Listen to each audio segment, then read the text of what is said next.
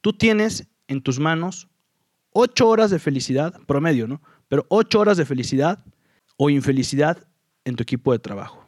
Sí, en tus manos están ocho horas de felicidad o infelicidad de tu equipo de trabajo. O sea, de ti depende si ellos regresan con una sonrisa a su casa o regresan encabronados. Hola, soy Frank Moreno, amante de las historias de fracaso que se convirtieron en éxito. Bienvenido a mi podcast y ya que estás aquí me gustaría compartirte algunas herramientas y experiencias que te ayuden a alcanzar tus metas. Quién sabe, tal vez algún día me cuentes tu historia. Bienvenido a mi podcast una vez más. El día de hoy pues es un tema que me conmueve mucho. Es algo que me marcó desde niño. Desde ese momento dije que la próxima vez que tuviera un, em, bueno, no la próxima porque pues ayer era un niño, ¿no? Pero la vez que tuviera una empresa, iba a hacer las cosas distintas y para eso te voy a contar una, una historia que, que me sucedió hace tiempo. Yo tenía alrededor de 8 años o 9 años y a mí me encantaba ir a la oficina de un tío mío porque yo lo veía como un mentor. O sea, para mí era una ilusión acompañarlo y estar con él en su oficina. Yo lo observaba y aprendía. Digo, a mí desde niño me llamaba la atención lo que había detrás de la vida de un empresario. Y este tío era, es un empresario muy exitoso, hablando en términos de números, de empresas, etc. Y desde niño me gustaba pegarme a él para observarlo y aprenderle. En uno de estos días estaba en su oficina y de repente llama a dos de sus trabajadores. Les dice, no sé, Juan, Lupita, era un hombre y una mujer. Vengan para acá. Yo estaba a su derecha y de repente cuando entra, él hace pum en la mesa y empieza a regañarlos. Les dije que tenían que hacer esto y que no hicieran el otro y que lo hicieron mal y pam, pam, pam. Y les, les empezó a pegar una regañada de aquellas, o sea, grosero.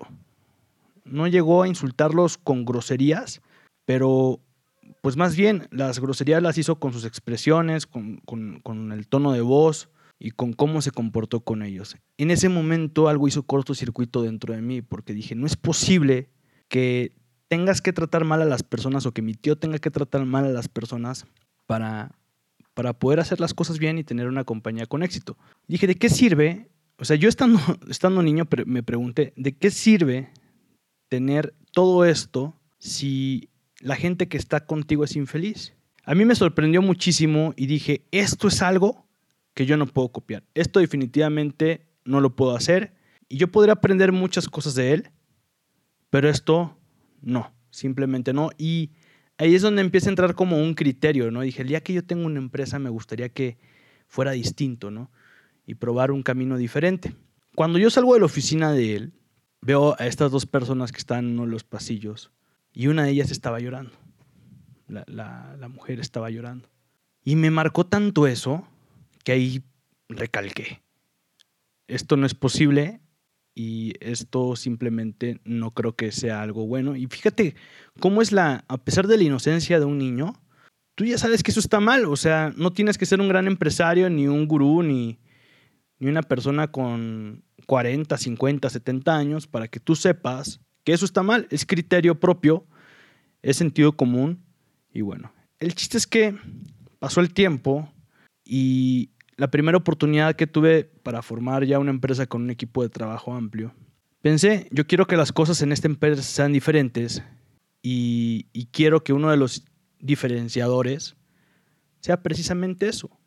La gente, el ánimo de la gente, la felicidad de la gente.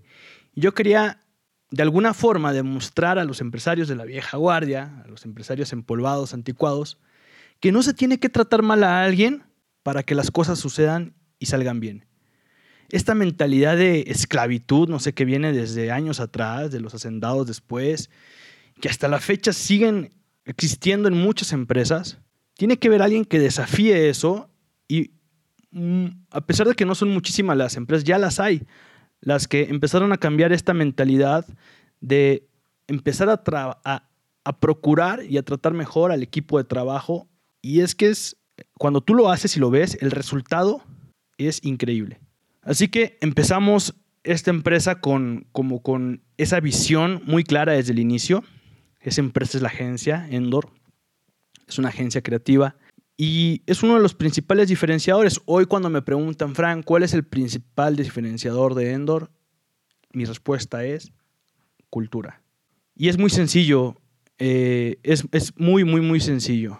Tú tienes en tus manos ocho horas de felicidad, promedio, ¿no? Pero ocho horas de felicidad o infelicidad en tu equipo de trabajo. Sí, en tus manos están ocho horas de felicidad o infelicidad de tu equipo de trabajo. O sea, de ti depende si ellos regresan con una sonrisa a su casa o regresan encabronados. Y multiplícalo por el número de personas que están en tu organización. Entonces ya no son ocho. O sea, si tienes, no sé, 10 personas, ya son 80 horas de felicidad de alguien. O sea, el tiempo es vida. Y eso es una gran responsabilidad como emprendedores, como empresarios, como líderes. Y tenemos que asumirlo de tal forma. Ahora, imagínate que tú tienes esta responsabilidad. Pero no solo estás impactando directamente en tu equipo de trabajo, sino cuando ellos regresan a sus casas, tienen familia, tienen amigos, tienen vecinos, tienen, o sea, se rodean de, de la gente del día al día, ¿no? Y esta infelicidad, si la llevan a sus casas, es lo que van a propagar. Por el contrario, si regresan con una sonrisa, regresan con una buena actitud, eso es lo que van a, mostrar. Entonces, pues pensemos en eso, porque la responsabilidad no nada más está en las horas de felicidad o infelicidad en tu equipo de trabajo, sino también en las personas que ellos ven después del trabajo en sus casas. Y es decir, que este es un efecto multiplicador. Los emprendedores, los empresarios, tenemos en nuestras manos mucho en juego. De nosotros depende que la sociedad cada vez vaya dando un paso mejor y vayamos a un mejor mundo. Alguien decía que esa es, la verdadera vocación del empresario, del emprendedor. Alguien decía que quien iba a solucionar los principales del problema del mundo no eran los políticos, los gobernantes, no, son los emprendedores y los empresarios, que con ideas que generan van transformando al mundo. Y si tú te pones a ver los principales inventos y las principales evoluciones eh, que han habido en, en avances de tecnología, etcétera, pues son propuestas de emprendedores. Claro que el gobierno tiene su papel y tiene que hacer cosas así, pero nosotros tenemos que agarrar esa responsabilidad de decir, somos nosotros los que tenemos que hacer un cambio y va desde nuestro equipo de trabajo. Otra de las cosas que, que creo que tenemos que hacer es procurar a la gente no solo en el trato, sino también en el espacio de trabajo yo no sé cómo hay jefes que te dicen, oye, necesito que seas creativo, te pido resultados, por favor, haz algo diferente, siempre haces lo mismo. Pero vas a ver las instalaciones y parecerá una tontería, pero son cubículos cuadrados, blancos, ¿y cómo puedes exigirle a alguien que esté 8, 9, 10 horas sentados en un mismo lugar, en cuatro paredes blancas o del color que tú quieras, y que todos estén aislados y que cada quien en su cubículo, ¿Tú crees que así se genera la creatividad? Por supuesto que no. Entonces, ¿cómo se te ocurre llegar como líder y pedirle a tu equipo de trabajo creatividad si tú no, le si tú no les generas las condiciones para poder hacerlo? Se me hace algo absurdo.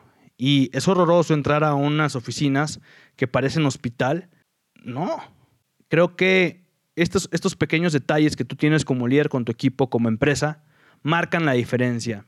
Tu gente percibe eso percibe cuando te preocupas por ellos genuinamente.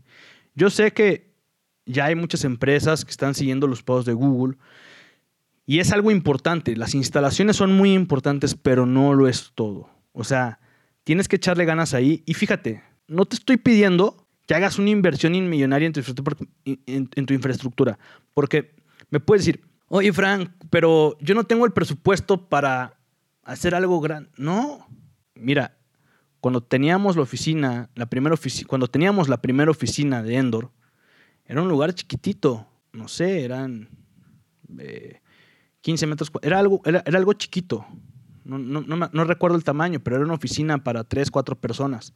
Y aunque nos las entregaron así en un cajón blanco, ahí me veías ahí mí pintando y acomodando un cuadro y llevando una macetita y teniéndola ordenada, limpia, porque más allá de la inversión, necesitas creatividad, buen gusto y las ganas de hacerlo. Y poco a poco le vas metiendo y vas usando cosas que te vas encontrando. Un, día pintas algo. Es meterle pasión. Y eso se nota, es, es, es, ser genuino. Entonces, el dinero no es una limitante porque por eso eres una persona creativa y las instalaciones juegan un rol importante.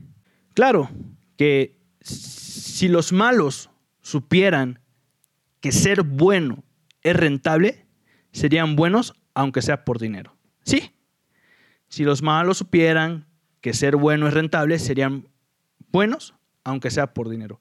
Y es que no se han dado cuenta estos empresarios, estos emprendedores, que cuando tú eres un buen líder con la gente, eso se, eso se te regresa.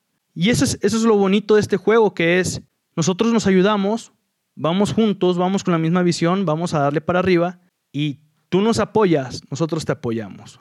La relación de la empresa con el equipo de trabajo debe ser esa, un win-win y todo el tiempo procurarse y que todos vayan caminando hacia una misma dirección. Desafortunadamente, pues muchos líderes no se dan cuenta de esto. Eso sí, llegan a, a su casa y en su casa tienen un mármol increíble y todo está de lujo, diseñado aquí por un arquitecto, bla, bla, bla.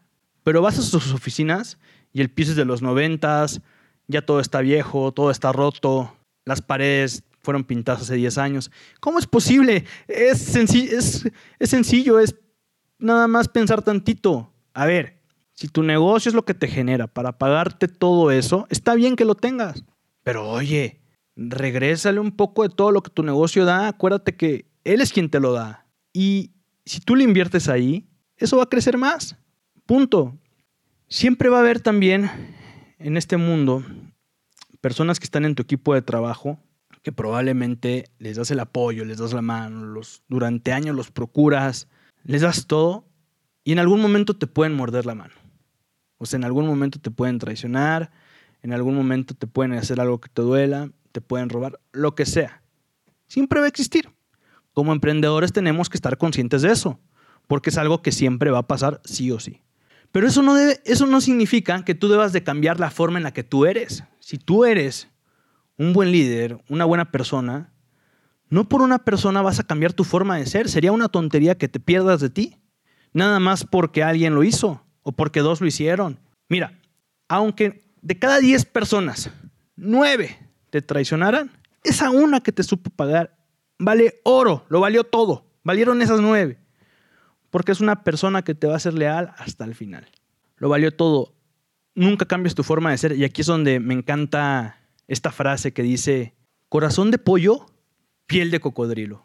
Porque los cocodrilos traen unas, una piel gruesa, unas escamas aquí, un grosor gigante. Y es precisamente para eso, para poder soportar todas esas mordidas, necesitan tener una piel muy fuerte y es la que necesita un emprendedor, porque durante este camino te vas a topar con muchas mordidas, no solo de tu gente, de clientes, de proveedores, de gente que te va a quedar mal, porque así es este camino. Pero eso no te debe de cambiar el corazón. Tu corazón debes mantenerlo de pollito, aunque se vaya sacando y forjando tu piel. Es importante que tú sepas esto, porque al momento de entrar a emprender, estás entrando en un camino que es complicado y debes de ir con las, con las armas necesarias, con los escudos necesarios para que tú puedas soportar y no desistas a la primera.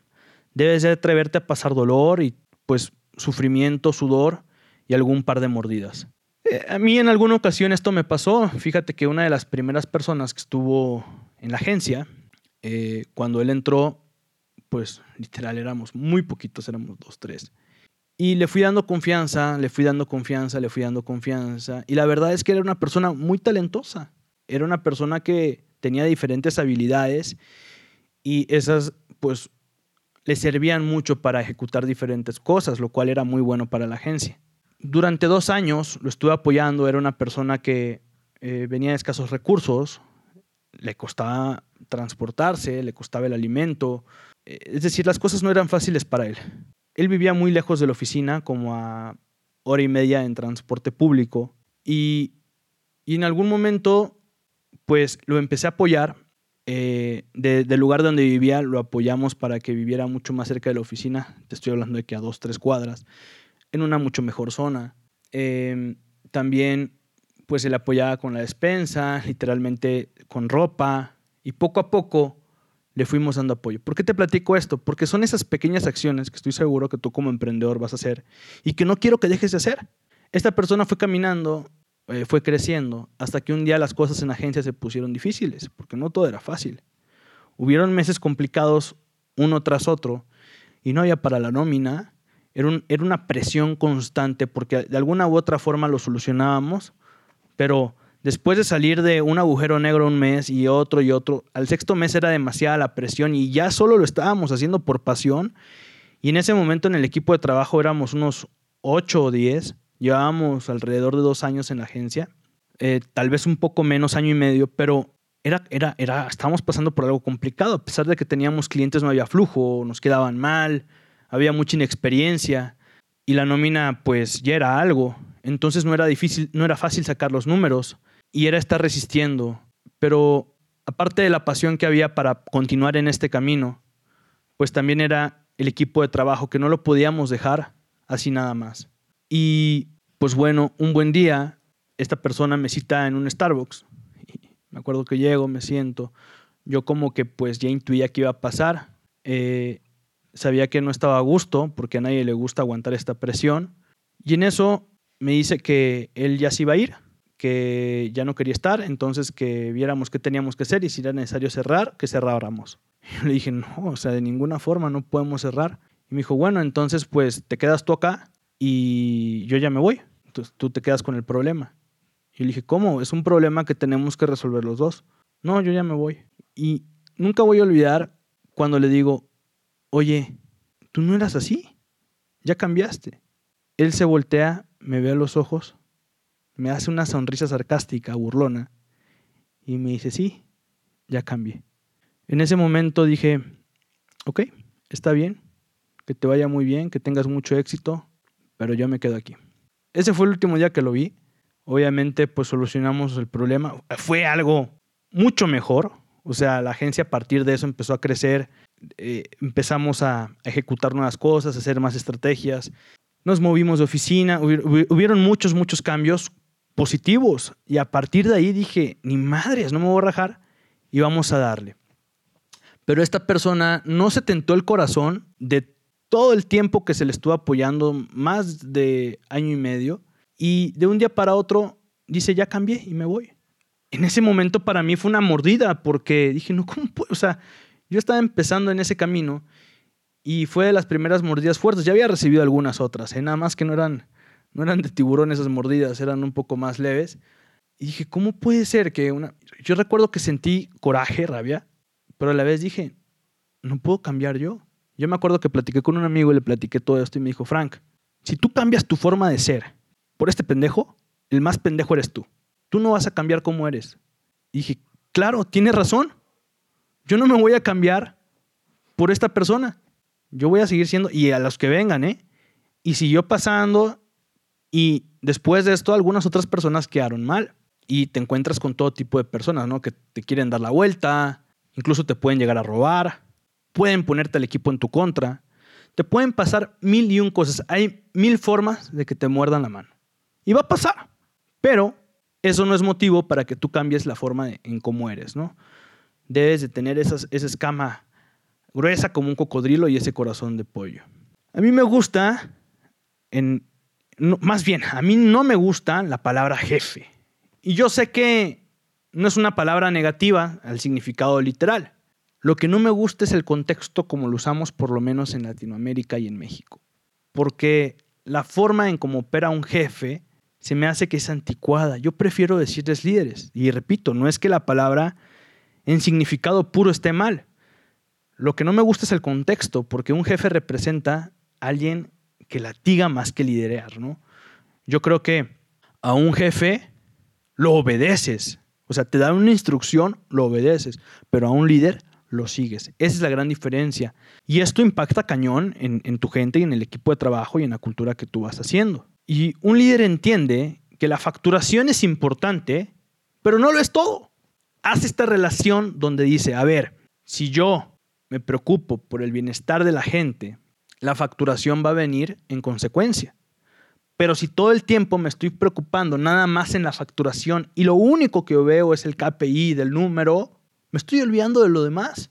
No hay forma de que crezcas tú solo, necesitamos gente para poder crecer. Y esas personas deben de estar motivadas, deben de estar alineadas a tu visión. Y no puedes tú alinear a alguien a una visión nada más con la mera facturación. Y menos en una industria creativa que es en la, como en la que estamos. A ver, las empresas de servicio dependemos del factor humano, es decir, de las personas. Si tú vendes un servicio, dependes del factor humano. También si vendes productos y otras cosas. Pero en especial, el servicio es un intangible que es hecho en, la mayoría, en el 90% de las ocasiones por una persona. Es decir, que tu, tu activo más importante es tu capital humano. Punto. Las personas de tu equipo hacen la magia de tu empresa. Entonces, ¿cómo chingados decides tratarlos mal? Si yo agarro y te encuentro en la calle y te digo, hey, estúpido, me volteas a ver, ¿cuál va a ser tu respuesta? Y de repente te por favor, veme y cómprame este helado o cómprame un helado. Pues, obviamente no, me vas a mandar a la chingada. Yo creo que en la forma en la que pedimos es en la forma en que se nos da. Todo lo que damos se nos regresa, lo bueno y lo malo. Entonces, es lo mismo con tu equipo de trabajo. Si tú pides las cosas de buena forma, si eres una persona que respeta, si eres una persona que escucha, entonces eres un líder y las personas te van a ir siguiendo. Por favor, tenemos que entender que el equipo de trabajo y el capital humano es lo más importante. Nosotros en la agencia trabajamos muchísimo en la cultura y me encanta decirle cultura. O sea, C-O-O-L-T-U-R-A, cultura, de cool. Porque más allá de una cultura normal, creemos que hay que ser una cultura cool. Y tenemos muchas acciones, no solo es las instalaciones, de repente es el brunch, que son los miércoles, ahorita que estábamos en la, antigua normalidad. Todos los miércoles hacíamos un brunch para generar el convivio con, el equipo, los viernes disruptivos, donde a partir de las 2 de la tarde, pues eh, ya empezábamos a generar ideas, a platicar, a integrar equipos. Generamos estos espacios de convivencia, tiempos de convivencia, momentos de convivencia y tratar de siempre dar un factor muy cálido, eh, un, un trato muy humano de estar preocupados por el equipo, de fomentar que unos se preocupen por los otros, es decir, no solo la empresa, sino entre el mismo equipo, de generar una familia, una hermandad que vaya más allá de un vínculo laboral para convertirse en un vínculo emocional. Y si tú logras eso, estás del otro lado. ¿Por qué? Es sencillo. Si tú te dedicas a generar nada más en tu organización vínculos laborales, eso es lo que vas a tener. Nadie se va a preocupar por los demás. Pero si por el contrario tu empresa logra generar vínculos emocionales, se vuelve mucho más interesante porque todos empiezan a trabajar en mejor sintonía y los une la misma pasión y se apoyan. Y esto es lo que hay que generar, esta conexión emocional entre todos. Yo sé que siempre van a haber detalles, va a haber problemas en el clima laboral, es normal, pero es mucho más sencillo solucionarlo cuando hay una estructura sólida, cuando es un equipo de amigos más que un equipo de trabajo. Y bueno, pues yo te recomiendo que, le inviertas a, la cultura de tu empresa, que generes acciones que, que, puedan provocar estos espacios, estos momentos de convivencia, de integración. Y sé genuino, sé genuino, no, no nada más veas y copies lo que hacen otros. No, o sea, mucha de la visión para la cultura de tu empresa viene desde ti, de cómo eres tú como persona con las demás personas. Eso es lo importante de que necesitamos emprendedores y empresarios íntegros que se preocupen por los demás de verdad y que entiendan que en tus manos están las horas de felicidad de tu equipo de trabajo, de las familias y de los amigos de ellos también, que generar entornos agradables da, da mejores resultados, que debes de tener un corazón de pollo pero piel de cocodrilo, que la facturación no lo, no lo es todo, que el factor humano es lo más importante y que ser bueno es rentable y por favor que crees tu cultura. Muchas gracias. Nos vemos en el próximo episodio.